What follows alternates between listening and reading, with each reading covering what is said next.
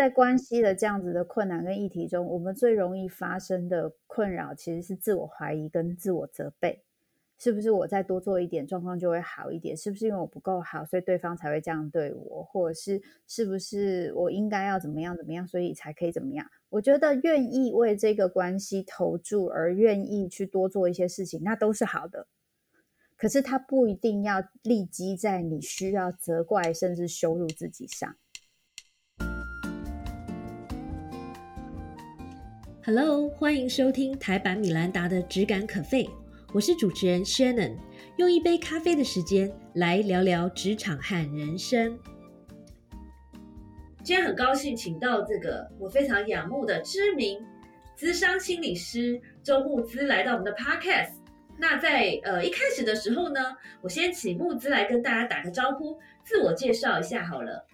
Hello，兄弟好，各位听众朋友大家好，我是周木之心理师。呃，我个人就是有出过几本书，然后我平常从事的就是心理咨商的工作，以及我还是一个金属乐团的主唱，这大概就是我平日的生生活。然后我最近也有一个 podcast 在讲作家，还有一些动画文本等等。对，哇，你的人生和你的这个职涯道路都好丰富哦，而且我觉得很多面向，哎，就是有心理呃心理师，然后你还是这个。乐团的主唱啊，然后我以前是念传播的，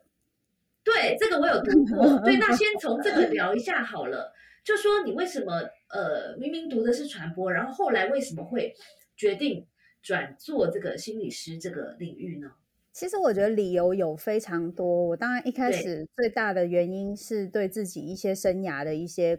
迷惘，因为。呃，我自己发现我工作上是蛮需要意义感的，但是那时候第一份工作其实你也不会知道什么意义感，你大概就是觉得赚钱。可是我那时候比较清楚，就是说我可能对一般的就是新闻相关的工作比较没有那么大兴趣，就是传播新闻相关的工作。可是我又偏偏念新闻系跟广电所嘛，然后所以后来我跑去基金会工作。然后我就发现我很需要意义感，但是我很需要独独立的作业。然后再加上，因为那时候在基金会有机会到了一些就是灾区，看到一些就是呃在风灾之后，就是大家的一些心理的状态。所以我后来就觉得说，我希望我自己可以就是从事心理相关的工作，是有很多的理由。后来进行转行的关状况。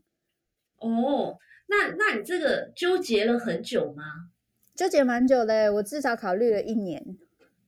哦，应该一两年的时间，就是思考这件事情。那时候大概就是刚好是二十八、二十九岁的时候。嗯，我我觉得这是一个蛮大的决定，因为一方面你已经投资了非常多年的青春在这个传播这个领域，然后加上你刚刚说你又做了一些工作嘛，也累积了一些专业，然后加上你那个时候有二八二九了。所以你是后来你决定就是义无反顾的去转职的这个关键点是什么？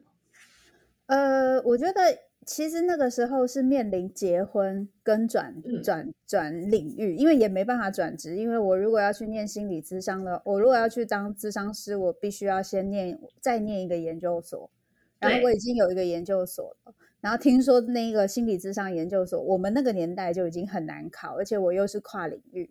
所以他需要花费的时间其实蛮久的。然后另外一个部分是那时候刚好就是跟跟我现在的先生就是已经交往了很久，大概可能也也快十年之类的。所以那时候其实是一个他的工作是很稳定的，所以就是是一个可能是一个还蛮适合结婚的一个时机点。那只是说那个时候我我思考了一下，就是我很担心。因为我先生本身工作的形态是独立的，然后薪水也蛮高的，因为他那时候已经是主治医师，所以我那时候就在想说，我如果跟他结婚，我等于是把我所有的期待跟需求都投都投入在他身上，就是等于是他拥有我很想要的东西，而我自己对我自己的工作其实是没有成就感的。那我就会变成会扒着他不放，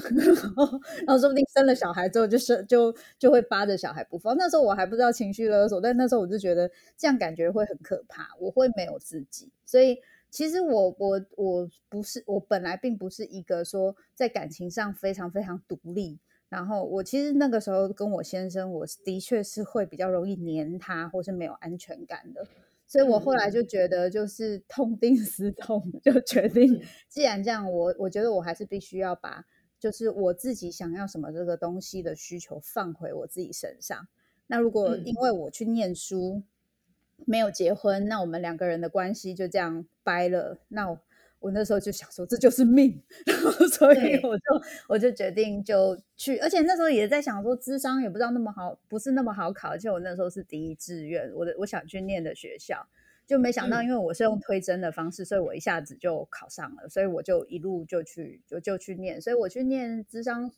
智商所的时候，大概是我三十岁的时候，对。哦，真的很不容易，而且我觉得我听到的一个观点蛮特别的一个观点是啊，就是，呃，其实如果你有听我们节目的话，其实在我们 podcast 里面，呃，有很多来宾，然后在各个领域现在都发展的很好的，然后他们也曾经都是在呃比较年轻的时候面面临一个可能他不是那么喜欢他当时的工作，嗯，然。后决定转换一个跑道，然后。当时他们大部分人都会去讲说啊，就是他不喜欢这个领域，然后或者是说他觉得呃在别的领域他更可以发挥专长。但是你刚刚分享了一个很独特的呃一个观点是说，你考虑到独立自主的部分嘛，嗯，因为你有讲到说，其实你觉得做这个呃你自己喜欢的这个行业更容易有成就感，也更可以让你不管是在这个。情感上、精神上各方面都可以更加的独立自主。我觉得这个观点还蛮特别、蛮好的，也是很值得我们的呃，不管是女性或男性朋友这个深思的一个一个话题。我觉得应该是这样讲，就是说每个人的性格不一样。我自己其实，因为我第一个工作其实做了很久，那时候大概做五年多，然后这五年多我有一个很深的感觉，就是第一份工作不一定会让你知道你喜欢什么。但是他一定会让你知道你不喜欢什么，所以我那时候，所以我那时候在那那一段工作中，其实我那一段工作一开始做，我就非常想要离职，可是我就是为了要赌一口气，就是觉得说不要被人家说是草莓族，所以我一定要撑，一定要撑一年之类的是不是？对对对，然后撑着撑着就撑了很久，然后撑到五年的时候，是我觉得我能学的都学了，我在这一个工作本身我可以学习的、可以成长的东西，我觉得都已经到极限了。然后薪水当然，我个人觉得以以基金会的状态，我觉得不可能就是太有太大的一一个条幅。然后最主要还是在于工作的意义感跟就是自我成长和独立的作业的这个部分。其实我因为念传播跟智商最大的差别是，其实说句实话，传播是一个非常，因为我是念新闻系广电所，它是一个对我来说。相对轻松的学习的领域，因为我本身就是我，我算是很会写作，然后我对于稿的记性很好。我我记得我年轻大学的时候，新闻稿我是可以看一遍，我就是背的差不多两遍我就背起来的那一种，所以我不用看读稿机，我就可以念稿这样。然后写稿的部分，我我是可以那种十五分钟就写三千五百字，就是就是写作这件事情对我来说本来就不是一个。非常辛苦的事。然后我以前在高中又是摄影社，所以我等于是大学的摄影相关的，我又可以不用修。所以其实，在念念大学的时候，我其实真的是很轻松，就是我几乎都没有去上课，就非常闲。可是，哎，你这样讲真的气死我们其他人。没有没有 没有没有，我没有我我的意思是说，可是我其实那时候并没有很开心。我那时候觉得我很迷惘，我不晓得。就是这个东西，它我做起来这么轻松，我好像也没有什么什么很大的，因为因为说真的，要变得更厉害，我有很多还需要学。我现在只是基本款可以过关而已，就是你用你的天赋，你的基本款可以过关。可是其实你要变得更好、更厉害，你还有很长一条路要走。我那个东西哪能拿出来见人？那其实是一个很诚实面对，就你只是想要六十分过，当然做得到啊。可是，呃，可是那个东西，如果我又不是那么喜欢，那我要怎么办？特别是那个工作的形态，因为本来传播的工作形态就是比较特别。可我那时候想去念传播，我没有想过这件事，我没有想过我选了这个科系之后，我以后工作怎么办？我真的是大三、大四才开始实习的时候才面对这件事。然后，可是我又又用逃走的方式又去念了研究所。就是又跑去念了研究所。所以我后来去念智商这件事情，对我的的挑战，其实是因为我是完全跨领域，而我本身的性格跟我表现的样子，其实非常像传播人，在那个时候。然后，所以，所以在跨入智商的时候，你其实会有不不停的有很多的自我怀疑。你的学士跟同学比起来是差非常多的，同学可能要不补过习，要不大学就是念心理，然后大家都是很厉害的。那另外一个部分是你跟大家的个性特质也差很多，文化也完全不同。智商基本上说是一个比较教育系统的的的的的那个部分的一个训练，就是他们比较分在教育学学院。我们传播学院跟教育学院，你这样讲听起来就知道差很多嘛？你想象一下，教育学院的学生跟传播学院的学生。所以那个差很多哎，真的差很多，真的差很多。我记得那个时候我们就是没有在老师问大家有没有问题的，就是老师讲的什么，全部全部的人就会开始老师。可是我觉得你这样讲，我跟你想法不一样，然后就开始很多意见。教育学院，我我我那时候念智商的时候，大家基本来说就是很一般的学生跟老师的关系，就是老师问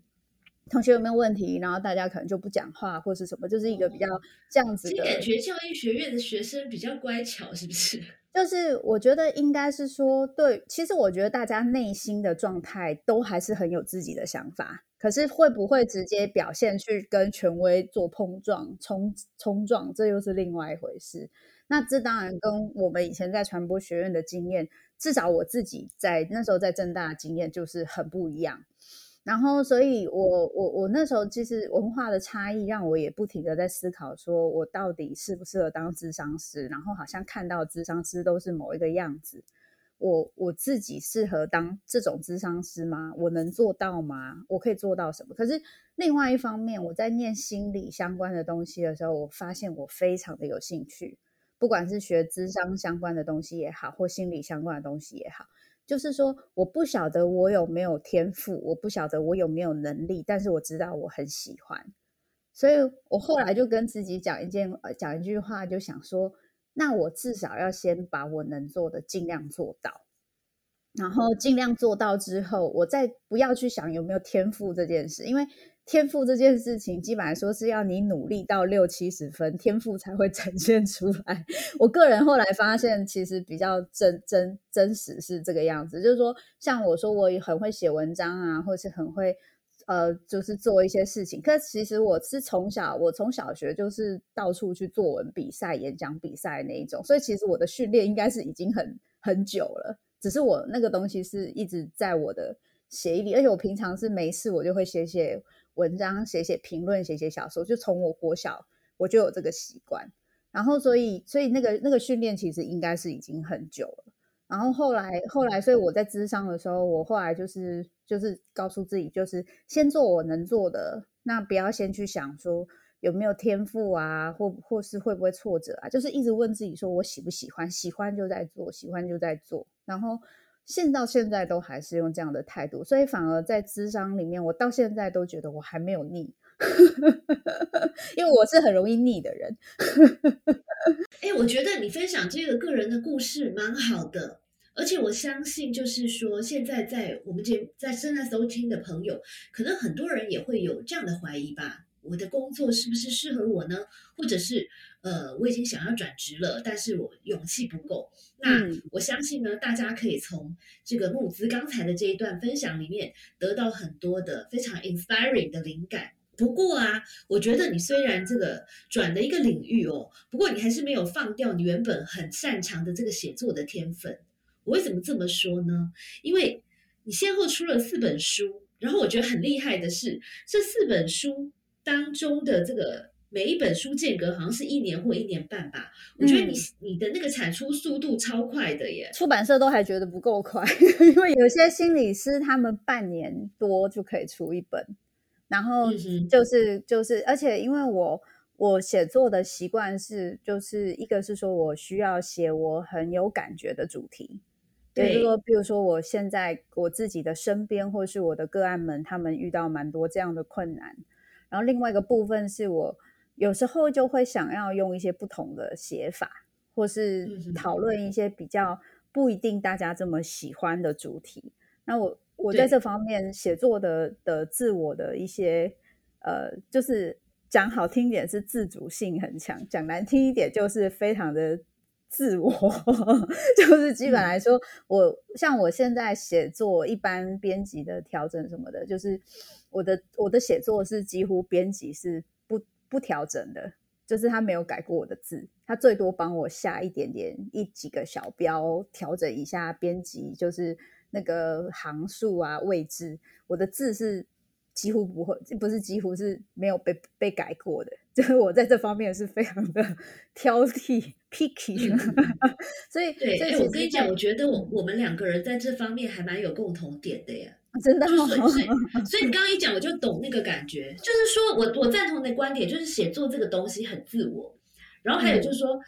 我我相信你也是，就是说每一次写作的一个主题，或者说内容上面，或是笔法上，一定要有一点不一样，因为这样才会有那个超越自己的感觉，或者说你自己才写得下去嘛。对，如果写了十本书，每本书都好像是前一本的延伸，可能对你来说也会觉得很无趣。或者说你自己可能就会觉得比较无感，对不对？一方面是这样，另外一方面是呃呃，对我来说，我会一直在想，说我写这一本书可以为就是读者带来什么。那如果我今天，比如说像我如果今天写一个特别的主题，那可能对大家来说，哎，没有想过这件事，这也是一个帮助。那另外一个部分是像呃，我这一次写过度努力，我就是很希望可以呃用不同的写法。因为如果是今天要找到要怎么解决这件事情的方法，其实因为这几年心理丛书变得很多嘛，所以所以其实我觉得大家要找到这一类的解决方法跟这样子的书籍，其实真的是很多的。就是如果如果要的话，那可是像这样子的写法其实是比较少做到。可是如果愿意花一点时间跟着这个写法下去，你会感觉自己很像经历了一段心理咨商。然后你内心的灵魂的某些部分，也许会跟这些按这些这里面的角色们，就是有一些呃，也许是碰撞也好，也许是你也会投入也好。我我在想，或许这可以带给大家一点疗愈。然后因为疫情的关系，我觉得大家这这几年都很辛苦，所以我我才开始想要写一本这样的书。而写起来是很痛苦，因为出版社是觉得我蛮找自己麻烦的，他们就觉得说之前那种写法已经确定了会有读者。喜欢了，那你现在要换一个写法，等于是你要从头来猜测读者喜不喜欢这种方式，其实是有点危险的，对啊。不过我觉得，就像你刚刚讲的，就说疫情期间，当然大家会关在家里的时间很多，是。不过因为就是因为这样的生活形态的改变，可能会让我们比较静得下心来沉淀吧，或者是说，可能比较看得下这种以故事为主轴的呃一个写法。因为这样，呃，其实你你沉淀下来，其实你是可以慢慢的去品味，或者说去从你的字里行间得到一个疗愈。我们待会儿可以好好聊聊这个过度努力这一本书。不过 before that，我觉得我们可以就是说，因为你先后出了四本书嘛，我来为大家朗诵一下你的书名好了。第一本二零一一七年是这个情绪勒索，那些在伴侣、亲子、职场间最让人窒息的相处，这是第一本。然后第二本是关系黑洞，面对侵蚀关系的不安全感，我们该如何救赎自己？第三本呢是他们都说你应该好女孩与好女人的疼痛养养成，然后再来最近的这一本是过度努力，每一个过度都是伤的证明。那光是因为我看过你其中的几本书，然后呃，光是。光是看书名，其实也很明确，就是说，感觉这几本书，这四本书，其实都是围绕着这个关系跟这个人和人之间情感的这个纠结纠葛。那特别聚焦在这两个主轴的原因是什么呢？是因为你的这个平常在这个咨商的一些过程中的观察，还是一些人生的体悟呢？当然，我觉得智商中的观察是最主要的，因为毕竟就是呃，每次会触发我想要写一个什么样的书，多半都是因为我发现很多人都被这样的事情困住。然后，如果今天我遇到了人有比例上已经有这么高，那有些人因为毕竟今天会有余裕、会有时间，甚至可以有金钱可以来咨商的人。仍然并不是呃，或是我最后愿意选择咨商，他仍然不是一个最大宗的。当然，现在接愿意接受私商的人的确越来越多，但是的确也有会有一些人，他可能不一定有这样子的余裕，有这样的金钱，或是这样子的选择去做咨商，会有一些犹豫。那我我我自己是蛮期待，就是在书里面，它是一个可以帮助大家，可以先有办法安放自己的的一个一个媒介，然后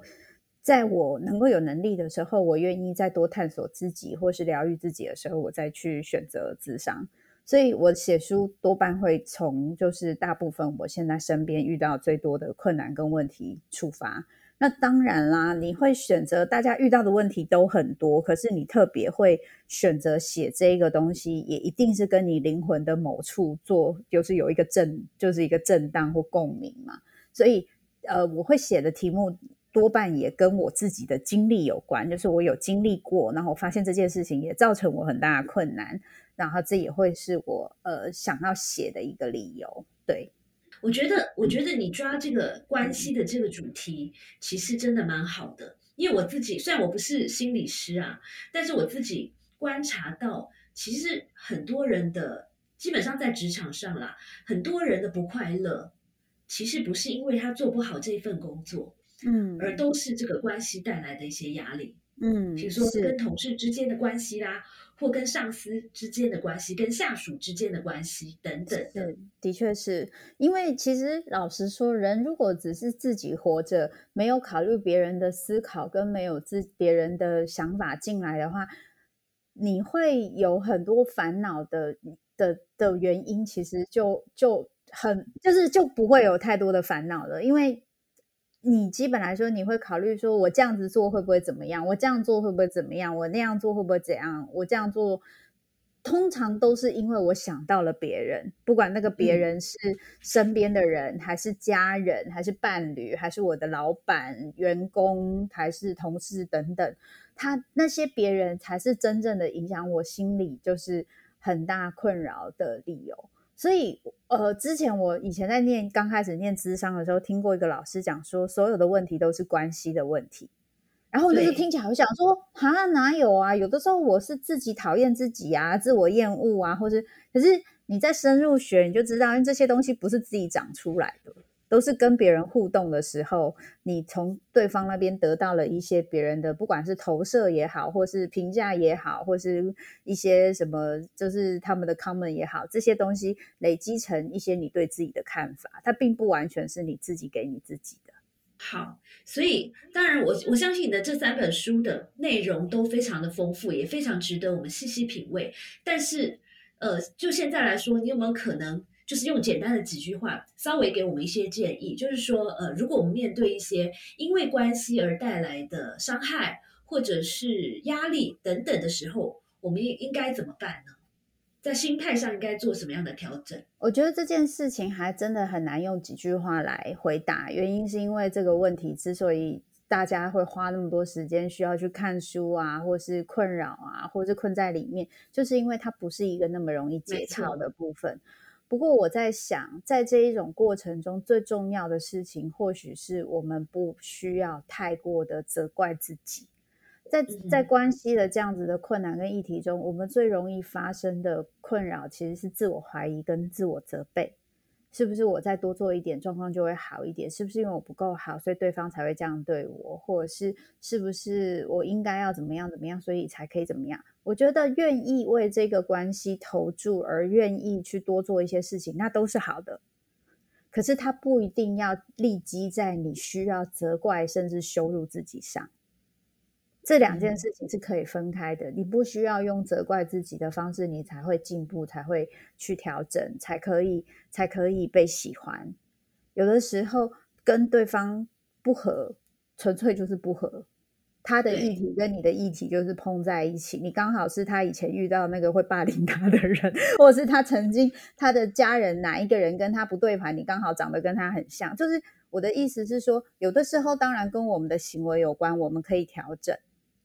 可是有的时候，可能就只是一些很多的原因累积出来的一些状况，我们愿意调整，愿意修改，那非常好。但是我不需要因为这样子去羞辱或去责怪自己，说这样的我是不是不好的？这样的我是不是很糟糕的？对对，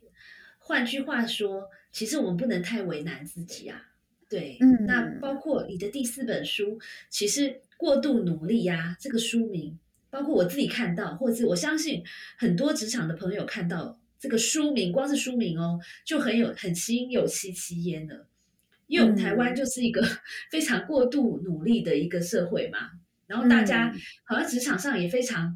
鼓励这个好还要更好，然后你要拿出这个一百二十分或是百分之两百的努力，好像才算是 qualify 这样。嗯，那就像你刚才说的，呃，你的这本书的写法比较特别，你写了八个故事。你可不可以跟我们分享其中一个你觉得最印象深刻或是最精彩的故事就好了？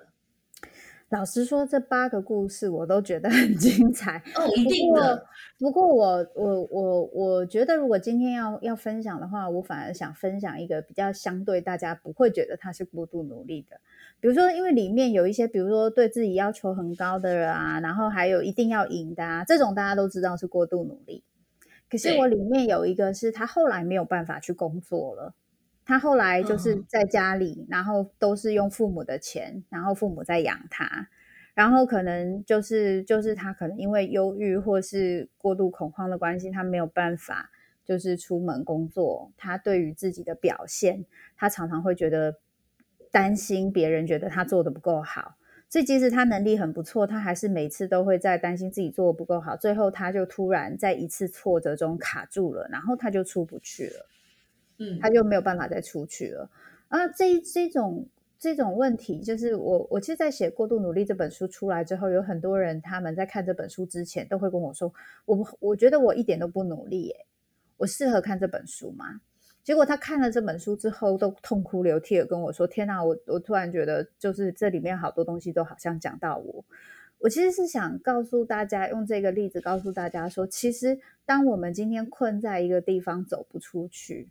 那有可能也是我们太想要勉强自己，跟太过努力了。